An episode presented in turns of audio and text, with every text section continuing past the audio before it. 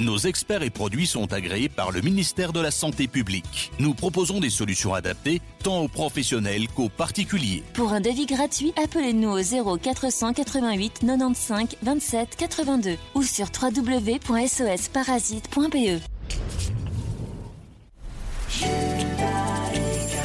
Retrouvez-nous sur radiojudaïka.be. Retrouvez-nous sur radiojudaïka.be.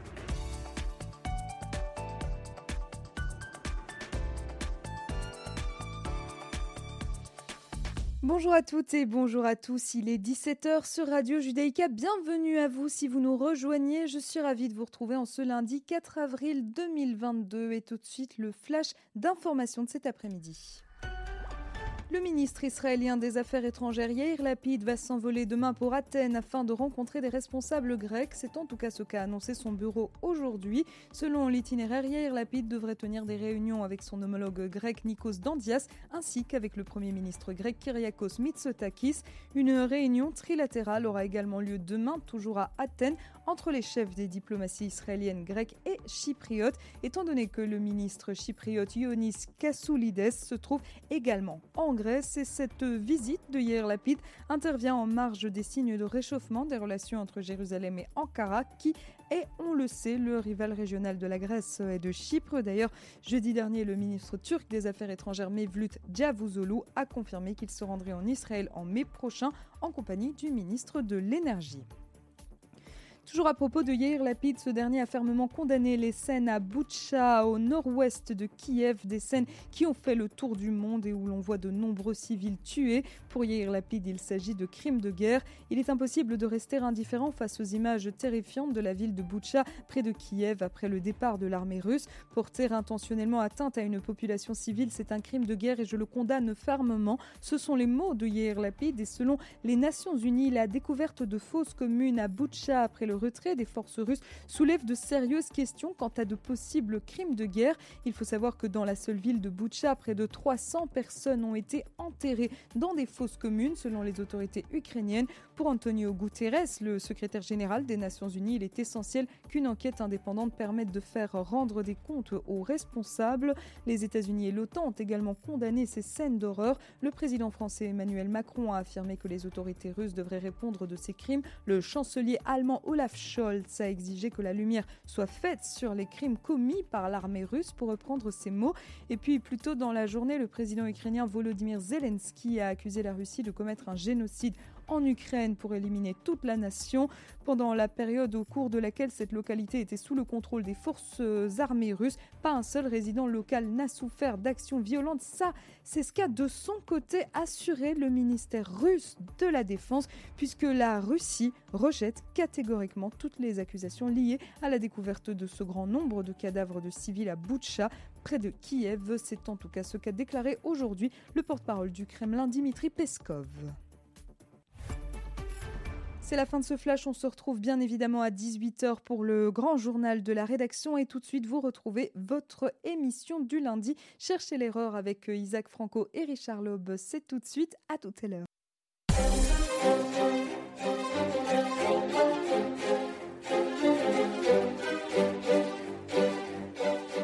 Bonsoir Clément, bonsoir Isaac. Bonsoir Richard, bonsoir Clément, bonsoir tout le monde.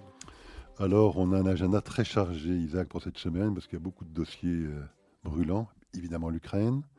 Au-delà de l'Ukraine, il y a le dossier iranien, dont on pourra parler, les élections en Hongrie, les élections qui se profilent le week-end prochain en France, et puis euh, le fameux dossier qu'on aime beaucoup, celui du fils de Joe Biden, Hunter Biden. Donc voyons si on aura le temps de tous les traiter. Mais démarrons évidemment avec l'Ukraine. Bon, on a tous vu les images hein, de Boutcha, euh, du massacre de ces 300 à 400 civils, euh, découverts euh, à la suite du retrait des forces russes euh, bah, de, de- de- des faubourgs de, Kiev. La première question que j'aurais voulu vous poser sur ce massacre, on parle beaucoup de crimes de guerre. Moi, je suis assez surpris de cette polémique par rapport aux crimes de guerre.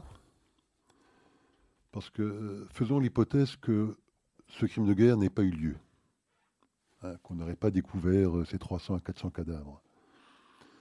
est-ce que le fait d'avoir déclenché cette guerre, qui a déjà causé la mort de probablement de milliers, peut-être de dizaines de milliers de personnes, le déplacement de 10 millions de réfugiés, la destruction euh, de villes entières, est-ce que ça n'est pas déjà un grave crime? Pourquoi faut-il tellement se préoccuper de savoir si en plus de ce crime-là, euh, il y aurait crime de guerre Isaac? Oui.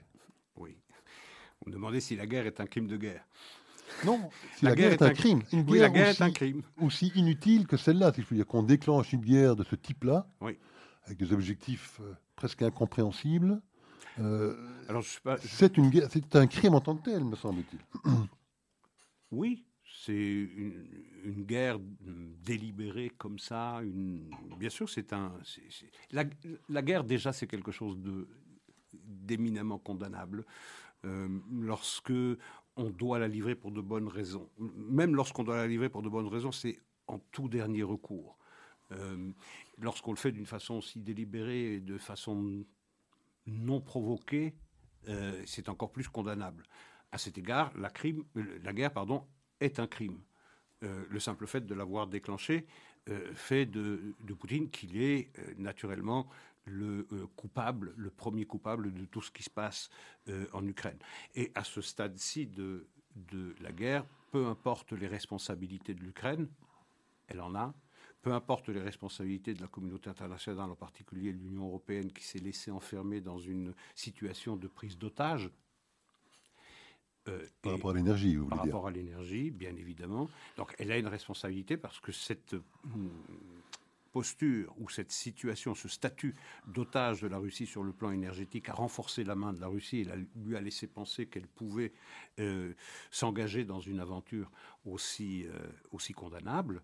Euh, Au-delà de toutes ces responsabilités que nous partageons, ukrainiens comme européens, il est certain, comme le disait un commentateur dont j'ai hélas oublié le nom, pardon pour lui, l'assassin habite au Kremlin, même si le poignard est européen. Mais alors, il est évident que euh, Poutine est coupable de cette affaire, quelles que soient les raisons qu'il ait pu avancer, respect des accords de Minsk ou non-respect, peu importe. Peu importe. Ici, il y a un coupable. Les responsabilités il faudra en parler à un moment, ce sera plus tard, lorsque eh bien, les tensions se seront apaisées, lorsque enfin on aura trouvé euh, une sortie de crise euh, et on pourra faire son examen de conscience. Pour l'instant, il faut être clair, il y a un coupable qu'il faut condamner euh, de la manière la plus, la plus ferme, c'est évidemment, évidemment la, la, Russie. Maintenant, ces images, ces images qui sont terribles, terribles à voir, Bon, maintenant, on ne peut pas être devant sa télévision ou dans son salon et euh, se bombarder euh, expert en, en crime de guerre et, dire que ce que nous voyons est manifestement un crime de guerre. En réalité, il apparaît qu'il s'agit bien de crimes de guerre. Mais je dis bien, il apparaît. Il faudra naturellement diligenter une enquête indépendante pour s'assurer qu'il s'est bien agi de cela. Euh, parce qu'il y a beaucoup de désinformation du côté russe comme du côté ukrainien depuis à peu près 40 jours. J'ai aussi le souvenir en Roumanie euh, d'une mise en scène, j'ai oublié le nom de cet endroit, où il y avait des fosses qui avaient été découvertes avec des centaines de cadavres, et c'était une mise en scène.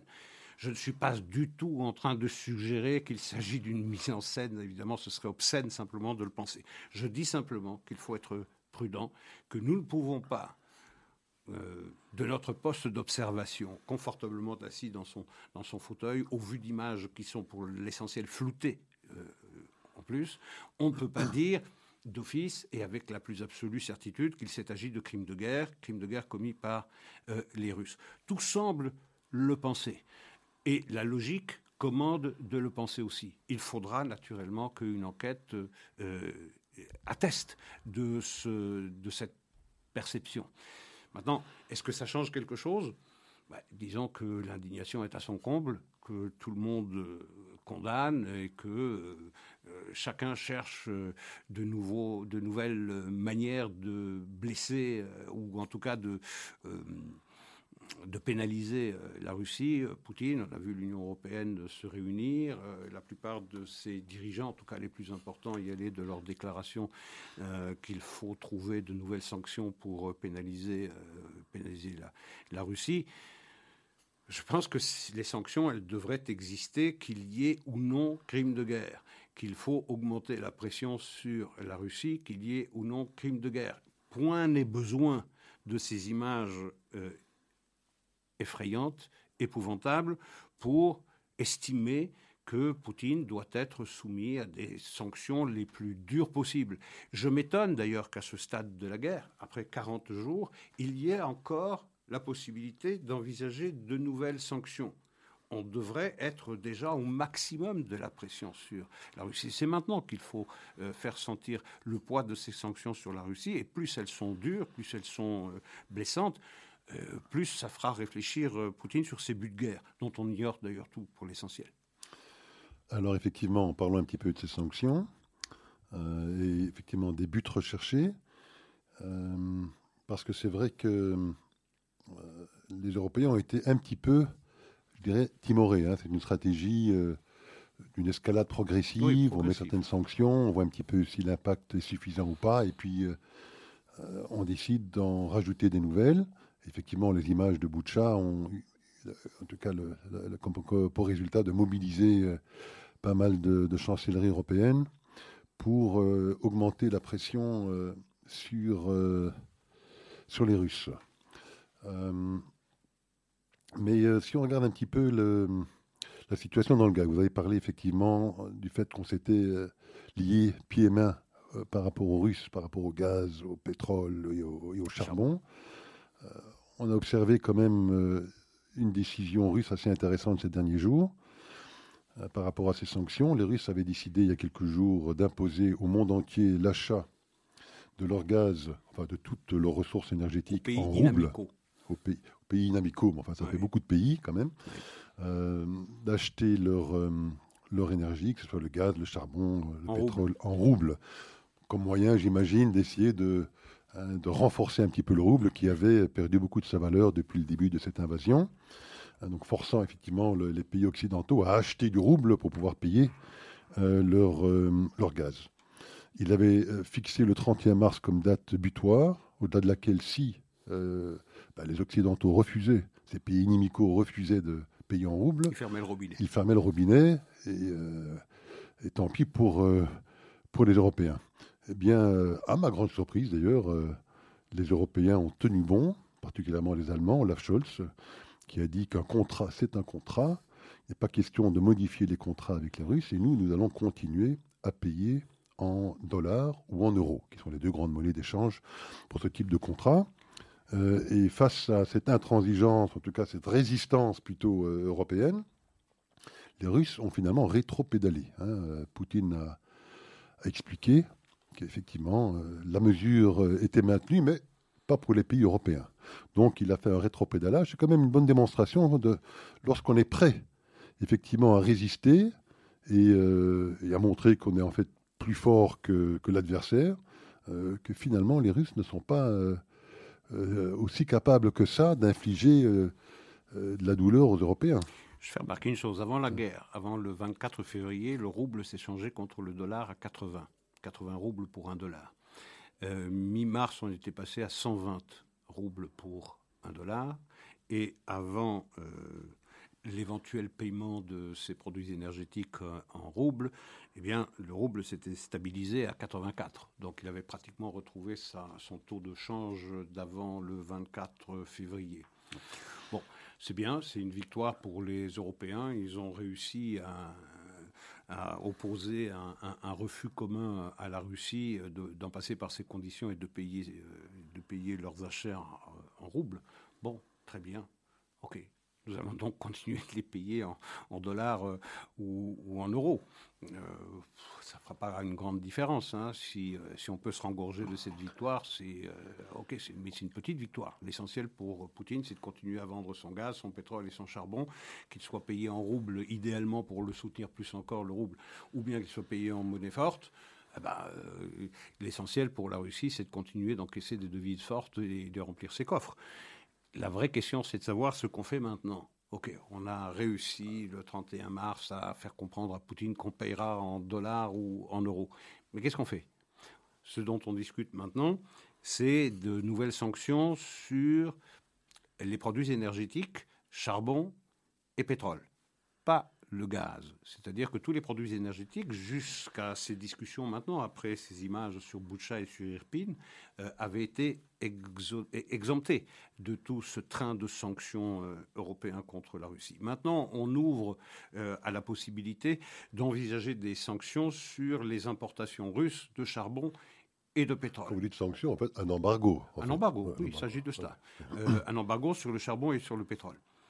Mais de garder le gaz ouvert, ça, on le garde pour après. Je ne sais pas quel est le stade où on va se décider euh, ou à, envisager seulement un embargo sur euh, le gaz. Je pense que ça, c'est difficile à envisager compte tenu de notre euh, dépendance, qu'il faut continuer de se chauffer, qu'il faut continuer de se déplacer, continuer de faire tourner les usines. Donc, je veux dire, il y a un moment où on ne pourra plus. Notre situation de dépendance nous condamne à un moment où à dire pousse. Alors, on va pouvoir envisager très éventuellement des sanctions sur le charbon et sur le, sur le pétrole. Un embargo, encore une fois. Un embargo, très Arrêter de s'approvisionner en Russie pour ces deux matières. OK, c'est très bien. Mais quand on connaît le niveau de dépendance différent entre les pays européens, euh, on risque de voir euh, ce front commun qui jusqu'à présent a été euh, respecté par les Européens. Je veux dire, les 27 ont toujours montré un front un front uni euh, face à l'agression euh, face à l'agression russe. Mais aujourd'hui, on, rentre dans le lard, on rentre vraiment dans le dur, euh, c'est-à-dire. Pardon? On touche à l'os, je dis. On touche à l'os, littéralement. On touche à l'os. on peut accepter de payer un peu plus cher les pâtes, le pain, sursoir à l'achat de métaux importants utiles à l'industrie. Mais ici, il s'agit de besoins primaires chauffer, manger et se déplacer. Donc là, euh, les niveaux de dépendance entre les pays européens ne sont pas du tout les mêmes. À cet égard, la France a mené certainement la politique énergétique la plus intelligente puisqu'elle s'est placée dans une situation de, je ne vais pas dire d'indépendance parce que c'est forcer un peu le trait, mais en tout cas de relative indépendance, beaucoup plus indépendante, beaucoup moins dépendante que l'Allemagne et que d'autres pays encore. Je pense en particulier à la Finlande, aux pays baltes, à la Pologne, à la Tchéquie ou à la Hongrie, qui euh, sont des pays qui dépendent pratiquement entre 80 et 100 des produits énergétiques russes. Est-ce que, euh, eh bien, on continuera d'avoir un front européen euh, uni à partir du moment où il s'agira, dans le Cénacle européen, de décider de ces sanctions sur ces produits énergétiques qui sont vitaux pour ces pays, pour tous les pays?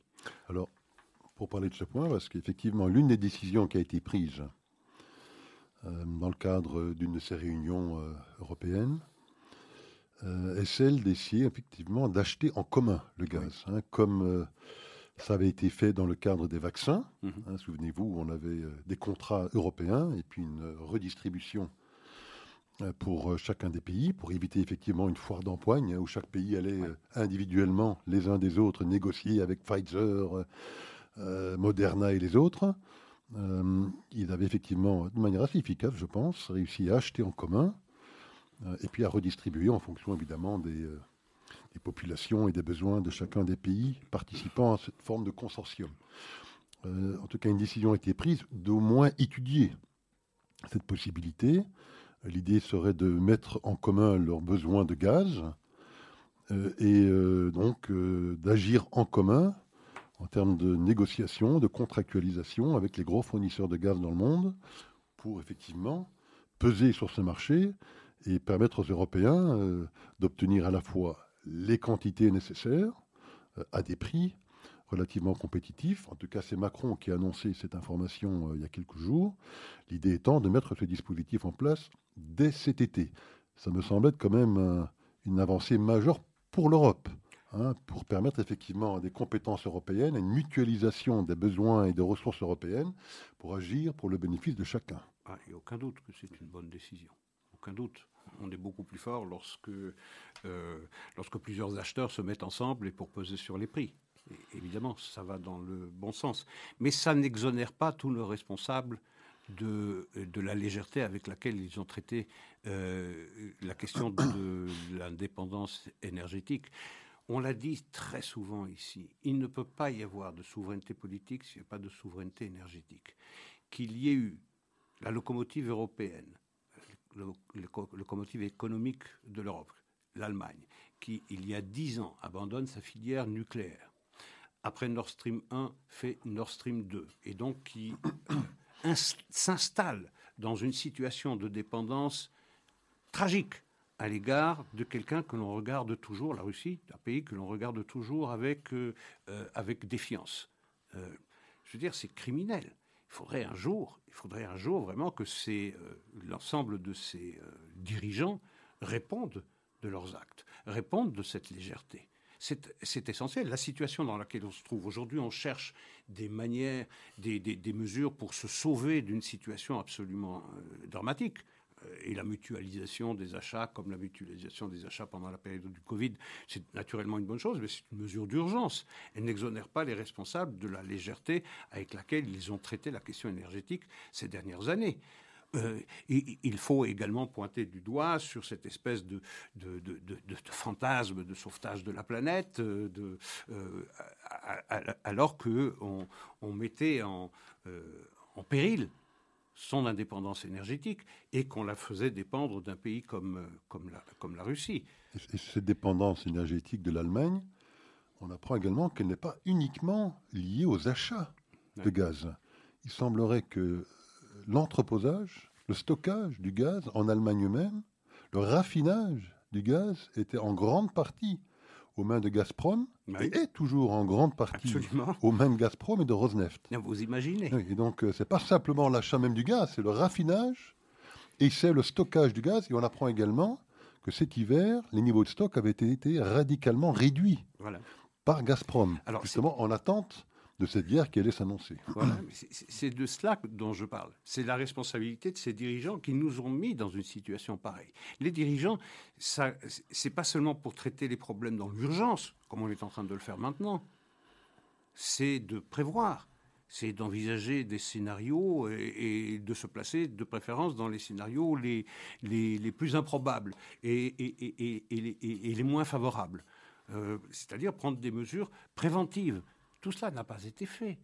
Rien n'a été fait de cette, euh, nature-là. Vous imaginez, par exemple, que l'Allemagne, on, dit on va remplacer le gaz russe par du gaz américain, qu'ils vont vendre d'ailleurs à l'Europe à un prix exorbitant. Mais soit, tant que, ok, euh, je veux dire, l'indépendance énergétique, ou en tout cas l'approvisionnement énergétique n'a pas de prix. Soit, mais il faudra le transporter c'est du gaz GNL. Donc il faudra regazéifier ce gaz une fois qu'il est arrivé. Mais il n'y a pas un seul terminal en Allemagne. Il y en a un en Italie, je crois. À Spezia, non? Oui, il y en a un à Spezia. Il y en a... pipeline. oui, mais il y en a quatre en France. Ah Encore une fois, la politique énergétique de la France était infiniment plus intelligente, infiniment plus prévoyante. Mais pas un seul terminal GNL, gaz naturel liquéfié, pour regazifier.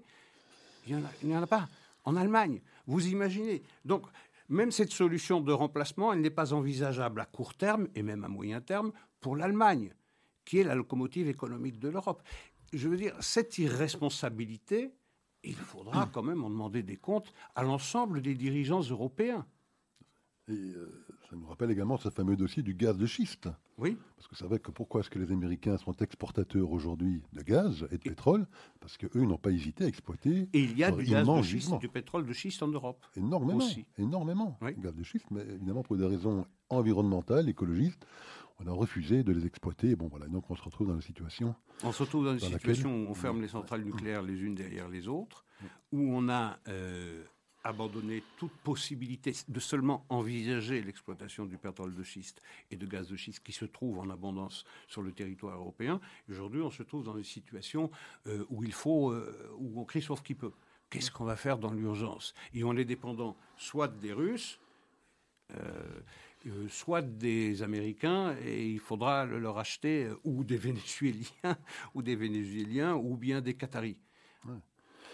Euh, d'ailleurs, le gaz et l'énergie de manière générale, ce n'est pas le seul dossier où on a cette, forme d'incohérence. Vous prenez par exemple le lithium, oui. Euh, qui est une matière première indispensable pour les batteries, du même nom, Mhm. Oui. particulièrement pour les voitures électriques. On sait que les écologistes sont très fans de voitures électriques. Mais d'où ça vient? D'où ça vient le lithium? Ça pourrait très bien venir d'Europe.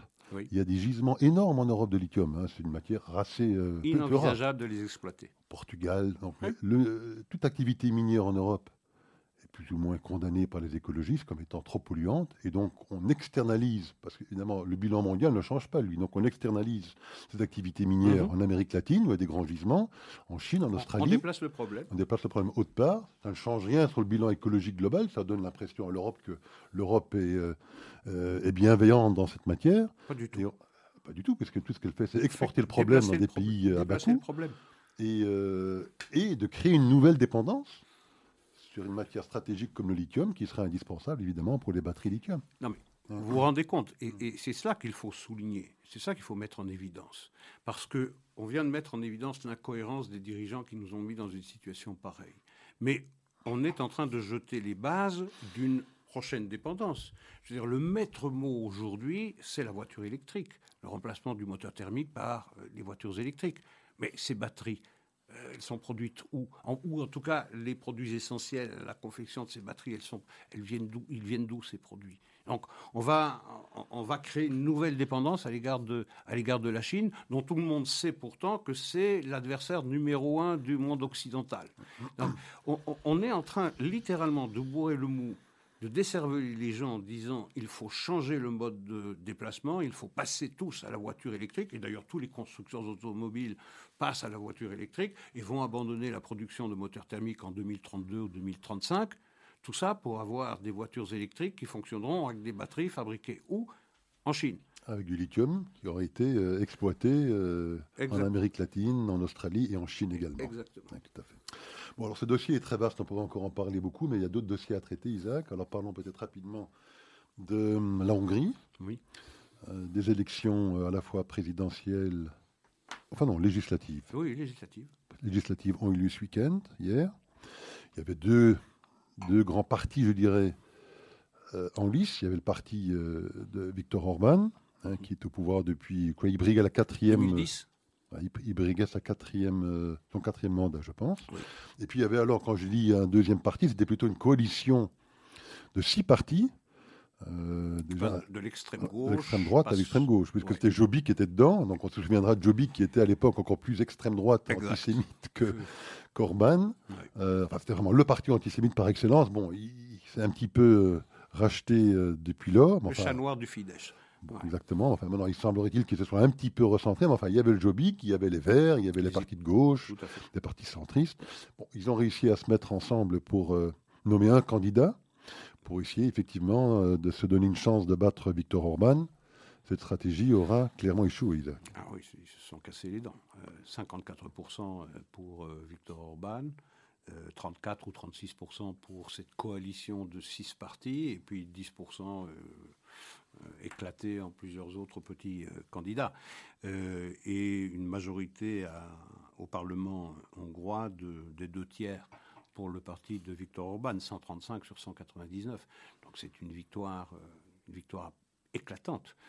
Parce que tout le monde s'était mis pour essayer de dégommer Victor Orban. Tout le monde, je veux dire, tout le spectre politique hors Fidesz s'était mis contre lui, les puissances euh, de l'argent également, la pression européenne, euh, euh, les grands journaux euh, condamnaient la dérive autoritaire de Victor Orban et sa politique à la fois à l'égard de la Russie, à l'égard de, de l'Union européenne, ses décisions sociétales, en particulier euh, celles liées à, la natalité, euh, le regard qu'il porte sur euh, LGBT, également sur les transgenres. Bref, tout cela, on faisait, si vous voulez, le, canard, euh, le canard boiteux de, l'Europe, celui qu'il fallait, euh, celui qu'il fallait à tout prix condamner. Eh bien, c'est une victoire absolument éclatante, éclatante. C'est, euh, euh, le voilà en- plus fort que le voilà plus fort que jamais. Alors, il est euh, 17h30. Oui. Nous aurons notre, Notre petit, euh, petit intermède de Clément.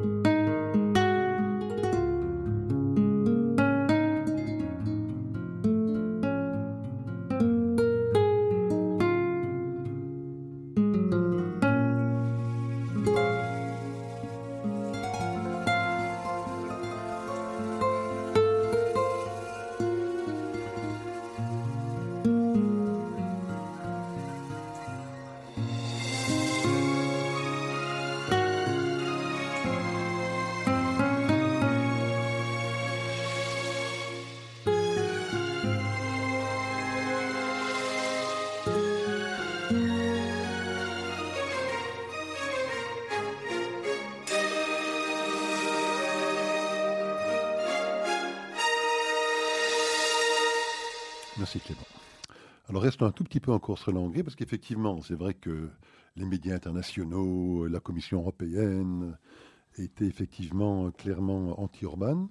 Mais c'est vrai aussi euh, qu'en Hongrie, euh, le dispositif qui a été mis en place, le dispositif électoral, était quand même très favorable aussi à Viktor Orban. Euh, on sait en termes de temps de parole, si j'ai bien compris, euh, le candidat de l'opposition a eu en tout et pour tout cinq minutes de temps de parole. C'est pas énorme hein, pour une campagne électorale. C'est ce qu'on dit. Bon, c'est ce qu'on dit. Ah bon, je, ne peux que répéter ce que j'ai entendu effectivement. Je l'ai entendu, entendu, également, mais je pense avec. Euh, c'est vrai que ça paraît très peu. Oui, ça paraît très peu, 5 minutes. Ça paraît très peu, 5 minutes. Pour 6 euh, six partis représentés par Marc Isaac, ça paraît, ça paraît très peu. Mais Il y aurait eu bon, 20 000 panneaux électoraux au nom du Fidesz et peut-être 2000 euh, uniquement mm. euh, au nom du parti d'opposition. Euh, il a été effectivement très populiste dans ses mesures d'avant les élections, je dis Orban, hein, puisqu'il a augmenté les salaires des policiers, il a donné un 13e mois aux retraités, il a, qu'a-t-il fait d'autre Il a supprimé les impôts pour les moins de 25 ans. Enfin, ça a été vraiment Noël avant Noël, si je puis dire. Noël après Noël, puisqu'il a distribué de l'argent à droite à gauche pour s'acheter évidemment euh, euh, des, votes. Euh, il y a eu ce qu'on appelle en anglais le gerrymandering, hein, en français c'est le découpage. découpage ou le charcutage électoral, où on sait que parfois on a tendance à redécouper les districts pour pouvoir effectivement euh, faire en sorte qu'on ait plus euh, d'élus, parce qu'on sait comment l'électorat fonctionne dans un certain district. Bon, il semblerait-il quand même qu'il y a eu, il y a le contrôle total des médias aussi, puisqu'on sait que la totalité des médias sont aux mains d'oligarques euh, pro-Orban. Bon, il y a quand même au sein de la, Hongrie quand même un dispositif qui était très déséquilibré dans, la, gestion et la conduite de ces élections. C'est vrai.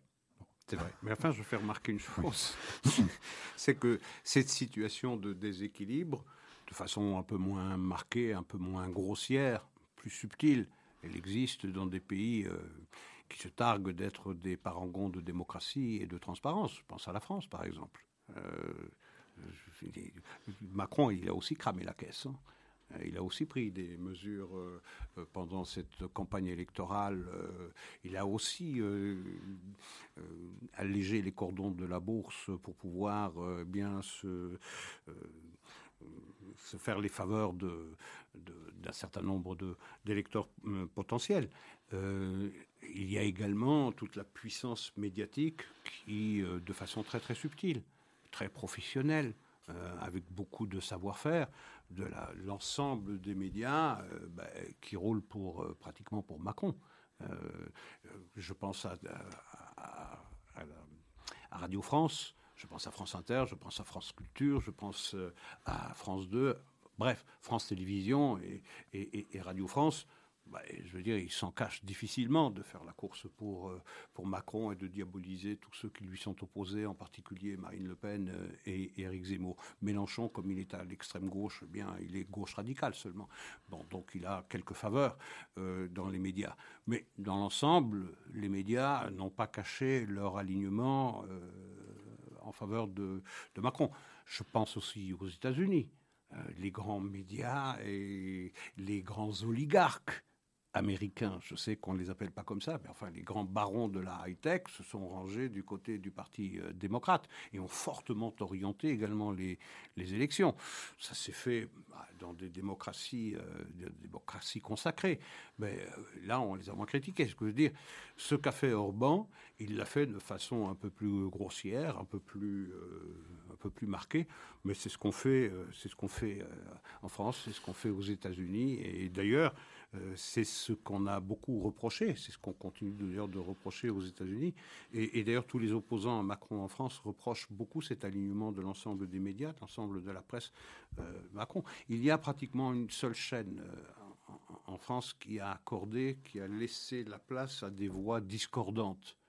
Et Dieu sait que cette chaîne, elle s'appelle CNews pour ne pas, pour ne pas la nommer, a été diabolisée où on a dit de cette chaîne qu'elle abritait euh, eh bien l'extrême droite, euh, euh, le retour de la bête, des choses comme ça.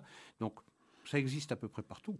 Maintenant que lui, il l'a utilisé de façon un peu plus, Moi, je dirais quand même beaucoup plus Soit. que dans d'autres pays. Soit. bon, donc il est quand il, même. Il, ne comme... reste pas moins. Il ne reste pas moins qu'une victoire pareille.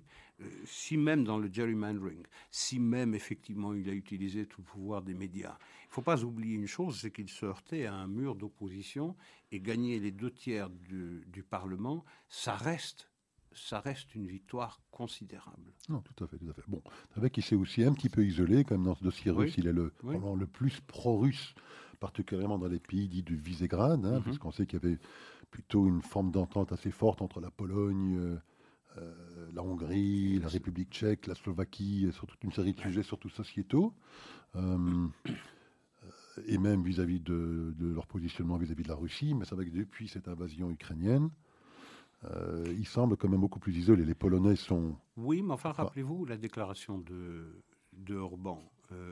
Je ne suis pas du tout l'avocat de Orban. hein.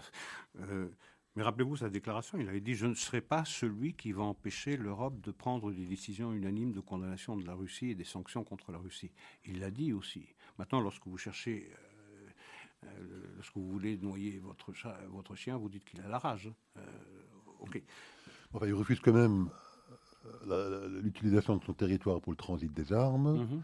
Euh, quand il condamne, il condamne la guerre, il condamne pas vraiment beaucoup la Russie. Enfin, on sent quand même qu'il est le plus pro-russe, disons, si je puis dire, euh, le plus prudent, plus certainement. prudent. Moi, je dirais le plus pro-russe. Et bon, euh, une forme d'isolement, on verra bien. Et on sait aussi qu'il a ce dossier. On sait que le- la Commission européenne avait engagé euh, cette idée de, de suspendre hein, les subventions européennes À la Pologne et à la Hongrie. à la Pologne et à la Hongrie à- au respect, si je puis dire, de l'état de droit qui Oui. était quand même mis à mal dans ces deux pays. Euh, Enfin, ça a été mis un petit peu de côté avec cette histoire ukrainienne, mais enfin on apprend quand même que la Cour de justice européenne a donné raison à la Commission européenne dans le fait qu'elles auraient le droit de suspendre. Euh, et donc on verra un petit peu ce que donnera ce dossier dans les, dans les semaines et les mois qui vont venir. Par on est rapport quand parce même que, bien content. parce que pour la Hongrie, ça représente quand même 5 à 6 de, son, de sa richesse nationale, ces subventions. C'est pas rien. hein. C'est considérable. Mais on est quand même bien content que la Hongrie accueille des centaines de milliers de réfugiés euh, ukrainiens. Alors, vous avez mentionné les oligarques euh, Américains. américains et la Oui. presse Pas, américaine. pas ce nom, hein, mais, mais il y en a aussi. Mais oui, pire que, probablement pire que les Russes. hein. Absolument. Euh, mais euh, ça nous permet effectivement de, de réaborder. On avait déjà parlé de ce dossier la semaine dernière. Mais, Je voulais, juste avant, oui. juste avant, parce que ça m'est revenu, la mémoire m'est revenue, je parlais de cette mise en scène en Roumanie, c'était à Timișoara. Ah oui, d'accord, il y a longtemps alors. Bah oui, il y a longtemps, Ah oui, bien sûr. S'était débarrassé de... Ceausescu. Alors, euh, donc, reparlons donc un petit peu de ce fameux dossier Hunter Biden, hein, que nous avions évoqué la semaine dernière. Euh, Donc, euh, rapidement, encore une fois, parce que je pense qu'il faut rapidement encore euh, essayer de réexpliquer à nos auditeurs, puisque presque personne en Europe, je pense, ne, ne mentionne ce sujet. Euh, Vous voyez le contrôle des médias mais oui, contrôle des médias. Mais donc, en octobre 2020, un ordinateur est euh, découvert, si je puis dire, dans un petit magasin de réparation dans le Delaware, Oublié oublié par son propriétaire. par son propriétaire, Hunter Biden, le fils de Joe Biden, euh, qui euh, oublie de venir le récupérer. Ce propriétaire On devient le propriétaire. en devient propriétaire, en fait des copies du disque dur, le remet au FBI, mais remet également des copies à, Giuliani, l'ancien avocat de Donald Trump, qui essaye d'alerter la presse sur ce qu'il trouve comme contenu, surtout des emails, des milliers, des dizaines de milliers d'emails de Hunter Biden. Alors des emails à caractère personnel, pas très recommandables, mais Et passons là-dessus, très, très cru. oui, oui, très très cru. Très très cru, mais surtout, alors focalisons-nous plutôt sur les emails à caractère euh, professionnel. Euh, Compromettant. très compromettant, et particulièrement compromettant euh, pour lui, pour son oncle, mais également Pour son père, Biden. Joe Biden. hein. Et donc, ces emails sont euh, révélés par un journal qui s'appelle le New York Post, euh, à trois ou quatre semaines des élections entre Exact. Trump et, euh, et On est fin octobre. Hmm? Fin octobre 2020. Fin octobre, exactement, donc à quelques, quelques semaines des élections. Non, Et- début octobre, pardon. Parce Début les octobre. élections, c'est le 3 ou le 3 6 novembre, donc c'est- c'était début trois, octobre. quatre semaines avant, début Tout à octobre. Oui. Et euh, et il y a une omerta complète qui, qui est imposée sur cette information. Euh, les médias sociaux, hein, euh, que ce soit Facebook, YouTube, euh, Twitter, etc., bannissent euh, la diffusion de ces informations qui, ont, qui, ont, été rapportées par le New York Post, bannissent également toute personne qui retweeterait ou qui reforwarderait, relayerait les informations sur Facebook. Il y a 50 51, je pense, anciens euh, hauts gradés du, service de renseignement américain, dont cinq anciens directeurs du, de la CIA, excusez du peu. Qui, diront quoi Qui diront quoi? Ben, C'est une désinformation russe. Voilà, exactement. Alors qu'ils savent parfaitement bien que c'est l'inverse qui est vrai. Euh, et donc, il y a une omerta complète sur ce dossier qui aurait pu effectivement totalement changer le cours de cette élection, puisqu'on sait effectivement que Joe Biden est quand même mentionné dans ses emails. par rapport à Orban, c'est infiniment moins. Orban, c'est infiniment moins grave que ce qu'on appelle là. Enfin voilà, donc cette affaire est révélée en octobre, silence total, et subitement, il y a une semaine ou deux, le New York Times se réveille, on ne sait pas très bien pourquoi d'ailleurs, un an et demi après, subitement confirmer la véracité de ces emails. Le, email, euh, le, PC appartenait bien à Hunter Biden. Les emails sont effectivement véridiques euh, et euh, sont quand même compromettants. Mais alors, et c'est là évidemment où ils essayent de construire leur prochaine digue, ne serait compromettant que pour Hunter Biden. Rien dans ces emails ne serait incriminant pour Joe Biden, le père, le président actuel, Isaac.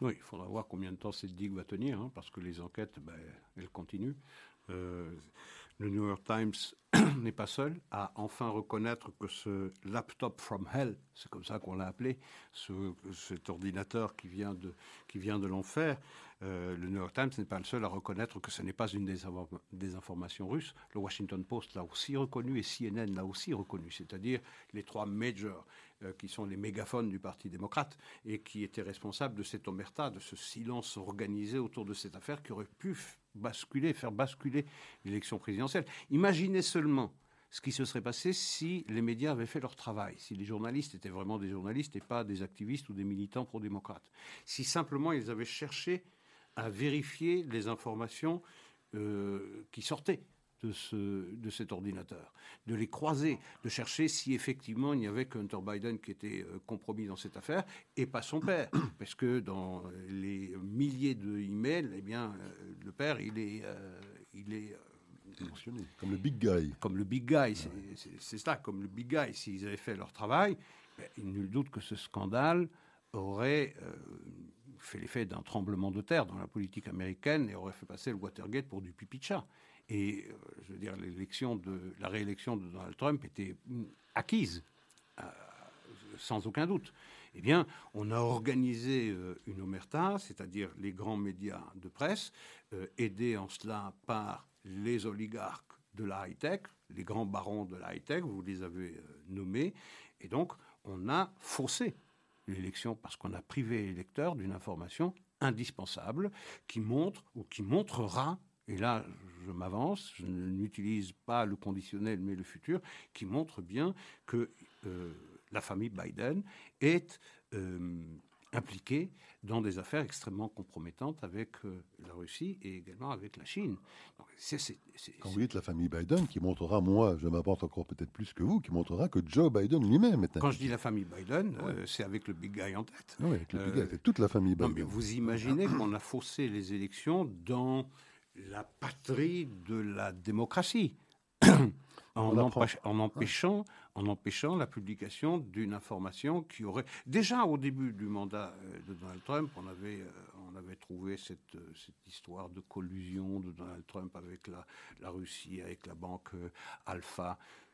Mais je veux dire, on n'a rien dit sur le transfert de 3,5 millions et demi de dollars de la femme de l'ancien maire de Moscou, Louchkov, euh, en faveur de Hunter Biden.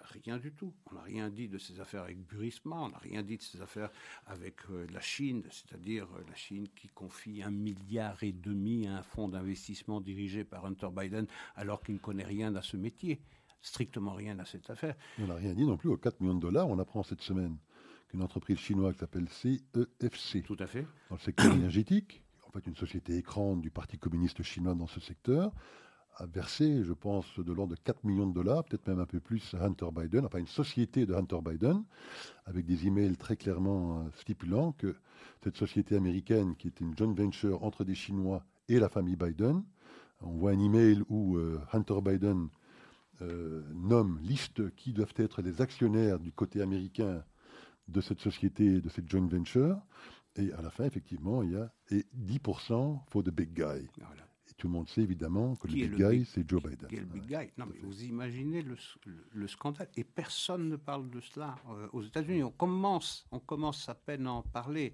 Et encore, on met des digues, vous l'avez mentionné. Euh, combien de temps elles vont tenir et quelle sera la prochaine digue, quelle sera la prochaine admission. Mais il a fallu un an et demi, plus de 500 jours pour que ces grands médias reconnaissent enfin l'évidence et qu'il ne s'agissait pas d'une désinformation russe. Ah oui, et donc effectivement, ensuite, hein, vous avez mentionné euh, l'histoire de la fabrication de ce fameux dossier Steele euh, à la charge de Trump. On apprend que ça a été totalement fabriqué Et on a condamné d'ailleurs. et, et on apprend maintenant que finalement la campagne d'Hillary Clinton, A quoi, été condamné. sept ans après, Oui. Je pense, ou six, sept ans après, a été finalement condamné à payer une amende. Oui, 113 000 dollars. Ouais. Mais ce qui est remarquable, c'est que enfin, c'est symbolique. Ouais. C'est symbolique, mais c'est important. C'est la commission chargée de la surveillance de l'élection, la FEC aux États-Unis, a effectivement mis en avant, euh, a révélé que euh, un million de dollars a été affecté au paiement de cette société, euh, ce cabinet d'avocats qui a lui-même Coy financé. Perkins. Coy Perkins, qui a lui-même financé euh, Christopher Steele et son fameux dossier euh, contre Donald Trump. Donc, on a, on, on a condamné Hillary Clinton et on a condamné le Parti démocrate au paiement d'une amende conjointe de 113 000 dollars. Mais plutôt que de contester cette euh, amende, plutôt que de dire nous allons aller au procès parce que nous contestons cette Surtout accusation, eh bien on a payé tout de suite, ce qui veut dire que c'est une reconnaissance de culpabilité. Une reconnaissance de culpabilité d'Hillary Clinton et du Parti démocrate qui paie un agent via un cabinet d'avocats pour eh bien, euh, jeter de la boue sur Donald Trump. C'est quand même ahurissant cette affaire. Et on vit dans la patrie de la démocratie. Et en ne contestant pas, évidemment, on évite aussi d'alimenter la polémique. Donc, il s'agit ici de participer aussi à l'étouffement de cette affaire en évitant effectivement de Exactement. nouveaux procès, de nouvelles procédures qui pourraient alimenter la discussion. Les Donc, prochains, les prochains mois vont être particulièrement intéressants. Ouais, On est au mois d'avril maintenant. Les élections, c'est au mois de début, euh, début novembre. Les élections de midterm qui s'annoncent euh, pour le moins désastreuses pour le Parti démocrate, surtout si c'était l'enquête de John Durham continue d'avancer et de révéler euh, de nouveaux fait. faits qui risquent d'incriminer eh bien, les plus hauts responsables démocrates. Donc trois scandales d'ampleur euh, considérable. hein. Considérable. la fabrication hein, de cette soi-disant collusion Ouais. entre la campagne de Trump et les Russes, on sait Qui a que pourri la moitié de son mandat. Et donc, on sait que c'est une fabrication payée par le Parti démocrate, condamné pour cela. condamné pour ça. Il y a le deuxième scandale qui est euh, la fabrication du faux lien entre la campagne de Trump et une banque russe pour faire croire qu'il y avait Alpha-Bank. des liens, l'Alpha Bank, Et le avec, en hackant, mais en hackant les Oui. ordinateurs de Trump, non seulement quand il était candidat, Mais quand il est ensuite, président, quand il était président à la Maison Blanche. Euh, et donc là, c'est le deuxième scandale. Et puis le troisième maintenant avec Hunter. Biden. Euh, les- bras nous en tombent, Isaac. Nous n'en avons que deux. On- il faudrait en avoir beaucoup plus que deux pour euh, exactement. Qualifier euh, l'énormité de ce qui se produit. ce qui est stupéfiant, c'est ce silence, cette euh, réticence, ce refus de parler de tout cela. Je veux dire, ça devrait. Imaginez seulement si un seul de ces trois scandales avait touché les Républicains, on ne parlerait que de cela. Partout en Occident, partout en Europe, tous les jours, comme on l'a fait pendant quatre ans, pendant le mandat de Donald Trump. Ici, personne ne parle de aucun de ces scandales. Alors parlons un petit peu d'Israël, Oui. puisqu'on sait qu'il y a eu euh, un sommet, Ah oui, bien sûr. un sommet important euh, dans le Negev, d'ailleurs on l'appelait le sommet du Negev, qui réunissait euh, la plupart, il ne manquait qu'un seul participant, je crois, aux accords d'Abraham, c'était le Soudan. Mais sinon, il y avait le Maroc, le Bahreïn, les Émirats. Se- se- S'est rajouté à cette liste l'Égypte. L'Égypte. Malheureusement, je pense que la Jordanie euh, Non, elle recevait, euh, le roi recevait euh, Mahmoud Abbas. Voilà, bon, donc c'était un moyen de signifier euh, peut-être une certaine forme de mécontentement, je ne sais pas. En tout cas, la Jordanie ne s'est pas jointe à, cette, euh, à ce Il sommet. faut oublier que la Jordanie a 60% de la population qui est palestinienne. Tout à fait. Et donc cette réunion a eu lieu, je pense, la semaine dernière, Oui. euh, réunissant donc les signataires, ou la plupart des signataires, sauf le Soudan, des accords d'Abraham, plus l'Égypte et plus également Anthony Blinken, donc le secrétaire d'État américain, qui était donc présent également. Alors, d'un certain point de vue, on peut penser que la présence de Blinken est positive, au sens où ça semble confirmer que les Américains, sous l'administration Biden, euh, semblent être, euh, en tout cas, euh, positif par rapport à ces accords d'Abraham, même si depuis plus d'un an, on n'a pas de nouveaux signataires. Donc ils sont peut-être positifs, mais peut-être pas très réactifs ou proactifs plutôt pour essayer d'amener de, nouveaux signataires. Il faudrait laisser au crédit de Donald Trump. Voilà. Enfin, disons qu'on pourrait l'interpréter de cette façon-là. La présence de Blinken, c'est quand même peut-être quand même un, un aval, un blanc-seing sur ces accords d'Abraham. Mais d'un autre point de vue, euh, ça exerce aussi une forme de tutelle qui n'est peut-être pas forcément la meilleure, puisqu'il a de nouveau remis sur le tapis le problème palestinien, alors que l'un des grands avantages de ces accords d'Abraham, c'était effectivement d'avoir évacué ce problème pour faire bien prendre conscience aux Palestiniens qu'ils ne pouvaient plus maintenir ou tenir en otage la totalité de la région pour faire avancer le processus de paix au Moyen-Orient. Tout à fait. Et il a dit d'ailleurs, très explicitement, les accords d'Abraham euh, ne remplacent pas les négociations entre Israël et les Palestiniens. Il s'agissait de célébrer les accords Abraham, pas du tout de parler de la question palestinienne, dont justement les accords Abraham permettaient de, marginaliser euh, la cause palestinienne. Eh bien, ce que Blinken a fait, c'est de remettre cette question palestinienne euh, en tête des préoccupations de l'administration américaine et forcer certains participants, je pense aux Émirats arabes unis et à l'Égypte, de faire une déclaration de soutien et de solidarité avec le, peuple palestinien. Donc, c'est une présence délétère.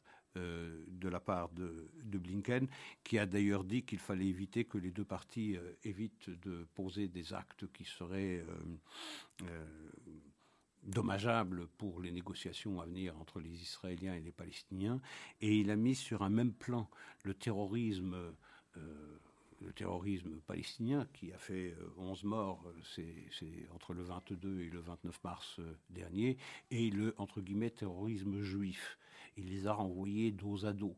Et ça, c'est absolument scandaleux, cette manière de relativiser, de, minorer l'importance euh, de, cette question du, du, terrorisme. Je note aussi que pendant cette semaine sanglante en Israël, eh bien, ça fait l'objet d'une condamnation de la part de tout le monde, de tous les signataires des accords Abraham, et également, euh, surprise, de, euh, Tayyip Erdogan, le président euh, turc, qui a condamné fermement eh bien, euh, cette, euh, c'est le dernier attentat, en tout cas celui qui a eu lieu à, à, Je note que l'inflation en Turquie aujourd'hui a passé le cap des 60%. Alors vous parlez de condamnation. Parlons d'une autre institution qui adore condamner. Oui. Pour le coup, c'est condamner Israël. Hein, je parle des Nations Unies et plus particulièrement de la Commission, le Conseil des droits de l'homme, qui se réunissait, je pense, à Genève, et qui, comme à l'habitude, euh, quatre nouvelles condamnations, quatre nouvelles, euh, condamnations contre l'État d'Israël, je crois, trois au nom de l'article 7, hein, ce fameux article qui impose, en fait, euh, de discuter à chaque fois hein, de ce problème israélo-palestinien, et donc quatre nouvelles condamnations. D'après le rapport d'un personnage qui alors on pouvait penser que c'était une bonne nouvelle parce que c'était, comment il s'appelle, euh, Michael Link, hein, qui était le rapporteur des Nations Unies pour ce dossier des, du conflit israélo-palestinien, hein, qui est un, anti-israélien arabique. Je dis que c'était une bonne nouvelle parce que il quitte sa fonction, sauf que... Sauf que la personne qui va le remplacer... dites-nous, renseignez-nous Isaac sur Une avocate italienne qui s'appelle Francesca Albanese et elle ne lui cède en rien en antisionisme, en anti-israélisme et en antisémitisme parce qu'elle a qualifié Israël à de nombreuses reprises par le passé d'État apartheid, d'épuration ethnique, de, euh, euh, enfin de, tous les maux de la terre possibles et imaginables pour, euh, pour, condamner, pour condamner Israël. Et ce sera la rapporteure la rapporteure spéciale du Conseil des droits de l'homme sur la question israélo palestinienne et sur le respect par Israël des droits de l'homme. Pendant six ans. Et, rappelons quand même que Michael Link a quand même eu euh, quelque chose d'assez surprenant cette fois-ci. Parce que Michael Link donc, a été le rapporteur sur, euh, pour quatre rapports, hein, les quatre qui ont condamné Israël. L'un de ces rapports a quand même été dû retoqué par euh, les Nations Unies avant d'être présenté officiellement. L'un des quatre rapports dans lequel il dénonçait les atteintes portées par Israël aux défenseurs des droits de l'homme palestiniens. Et il nommait ces fameux, ces soi-disant défenseurs des droits de l'homme palestiniens, un dénommé Manal Tamimi, qui semblerait-il est, le pire antisémite euh, qui existe sur Terre. Et même les Nations Unies, face à cette infamie-là, ont été obligées de retoquer Michael Link en l'obligeant à, rédiger un nouveau rapport éliminant ces personnages qui étaient tous sauf des défenseurs des droits de l'homme. Mais qui nomment les Francesca Albanese, ça n'a strictement aucune importance. Plus ils sont antisémites rabiques, plus ça contribue à décrédibiliser cette institution qui ne devrait jamais exister. D'ailleurs, je ris à la menace euh, portée par les Américains contre les Russes. Attention, nous, avons, nous allons demander à la prochaine réunion du Conseil des droits de l'homme l'exclusion de la Russie. Ah bon. Poutine doit trembler à cette idée-là. Alors peut-être euh, parler de, de, la Commission européenne, peut-être un petit satisfait là aussi concernant le financement par l'Union européenne ah de l'autorité palestinienne. Je on apprend, voilà, on apprend que la suspension du financement est maintenue pour l'instant, hein, parce qu'effectivement, on a révélé à cette organisation qui s'appelle Impact, a révélé que les, manuels scolaires palestiniens ont peut-être été pires que ce qu'ils n'étaient auparavant, alors qu'ils avaient conditionné les Européens euh, la fourniture de ces aides financières à une révision significative de ces manuels pour en éradiquer toute forme d'antisémitisme. Il semblerait qu'il y en a plus. Qu'il y en a plus maintenant, et donc euh, pour l'instant, les, les, Palestiniens sont pas contents du tout. Ils accusent les Européens pour ce principe de conditionnalité. Vous devrez, vous devez nous donner cet argent, même si euh, dans tous les euh, dans tous les livres qui servent à instruire les enfants palestiniens, eh bien il y a toutes les raisons de haïr le, le voisin israélien et le juif. C'est Mohamed Shtaye, donc le premier ministre palestinien le grand modéré, semblerait-il. Hein, il est considéré comme un grand modéré dans les capitales Et le européennes. de Mahmoud Abbas. Exactement, c'est lui qui, euh, qui s'est plaint de cette conditionnalité. On trouve ça totalement scandaleux. Comment est-ce qu'on peut conditionner l'aide qui nous revient qui nous revient. Qui nous revient, évidemment. Hein, le contribuable européen se doit effectivement pour de le simple fait de diaboliser le juif.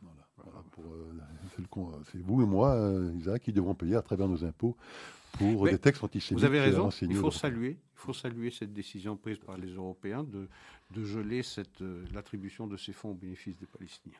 Un dernier point, euh, peut-être saluer également finalement la nomination de Deborah Lipstadt aux États-Unis. Euh, ça faisait quelques semaines ou quelques mois même qu'on attendait la nomination. Donc, c'est quoi son titre La responsable de la lutte contre l'antisémitisme.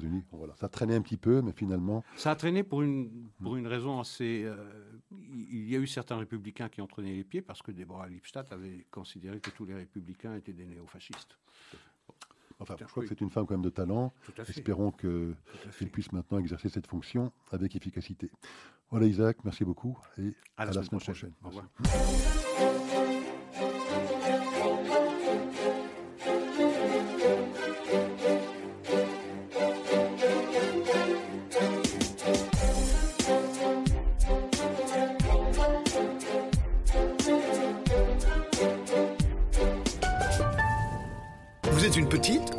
Entreprise. Vous êtes une association? Vous désirez faire de la publicité sur notre antenne ou nos réseaux sociaux afin d'accroître votre visibilité? Vous avez dès lors votre place sur Radio Judaïka. Appelez-nous au 02 648 18 59 ou envoyez-nous un email à secrétariat at radiojudaïka.be. Nous étudierons ensemble votre budget afin de trouver la meilleure solution. Radio Judaïka, depuis 40 ans, la radio de la communauté juive et de ses amis. Les Juifs d'Ukraine sont en danger. Ils ont besoin de nous, maintenant. Rejoignez la campagne d'urgence du Keren Ayesod et de l'Agence juive. Un clic pour sauver une vie. Faites un don. Toutes les infos sur Facebook et site du KH Belux et de Radio Judaïka. Le Keren Ayesod en action avec vous pour les Juifs d'Ukraine.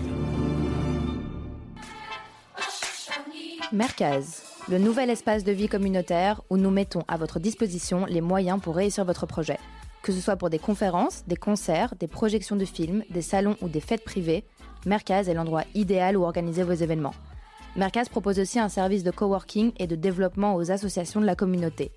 Alors intéressé écrivez-nous à info.mercaz.be. Bonjour, c'est Michel Boujna. Saviez-vous qu'en faisant un don de 120 euros ou plus par an au MDA Belgique, en cas de besoin, vous bénéficiez en Israël de la gratuité totale de l'intervention du Magen David Adom pour vous? Votre don au MDA Belgique permet d'offrir du matériel médical à nos secouristes en Israël. Et n'oubliez pas, s'associer au Magen David Adom, c'est contribuer à soutenir l'action d'une organisation dont la mission est entièrement vouée à sauver des vies. MDA Belgique, 68 avenue Duc Pessio, 1060 Bruxelles 02 318 12 48 mda-be.org MDA Belgique, association au service